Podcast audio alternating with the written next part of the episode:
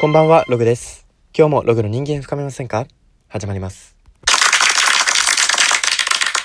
はい、ということで今日なんですけれども、今日は組織のトップの人間、または組織をまとめる人間の実力が試される、一番試される瞬間というものについて今日はお話ししていきたいと思います。組織のトップと言いますと、まあ、社長さんから、まあ、サークルのサー長さんですとか、まあ、大きな、大きなものから小さな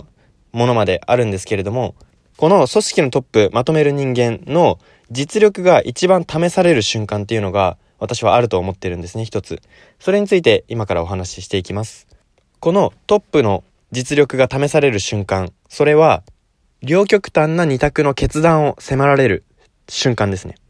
どういうことかと言いますと、結局両極端な二択を迫られる、どっちを選ぶのかっていう迫られた瞬間っていうのはですね、本当にそのトップの方の実力と言いますか、まあ実力をもっと噛み砕いて言うとカリスマ性ですとか、こう人間を引きつける力、そういうものだと思うんですけれども、この決断の瞬間に実力が一番試されますし、実力のある方はここで絶対成功すると思うんですね。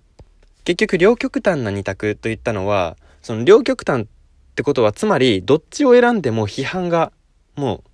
避けられないわけですよ。その批判が避けられないっていうことを分かった中で決断をしなきゃいけない。それがトップなんですよ。で、その批判を自分の体で浴びてでもこっちにするんだっていう、その強引な決断力っていうんですかね。それが本当にあのトップとしての実力というか魅力につながると思ってますし、まあ、このいい強引さですね。だから例えば、従業員が足りてないのに営業時間を延ばすっていうそういう例えば会社の社長の決断だったら、それは良くない強引さですね。なんですけれども、いい強引さ、そういうものを、どれだけ決断の中で見せられるか。それがトップの真の魅力実力っていうものだ、に、ものであると思いますし、この決断をできるか、批判を自分の一心に浴びてでもこの決断を成功にできるか、現状どっちを選んでも、その極端な二択どっちを選んでも成功か失敗かなんてわかんない中で、その決断を成功にするっていう自信、みなぎる自信から生まれる強引さ、こういうものを見せられるのが良いトップの特徴だなっていうふうに思っております。ですし、こういう特徴を持っている方は、この決断の瞬間に迷いなく進めますし、後ろのあの仲間たち、味方たちも、あの迷いなくついてくると思います。はい、今日はそんな感じで、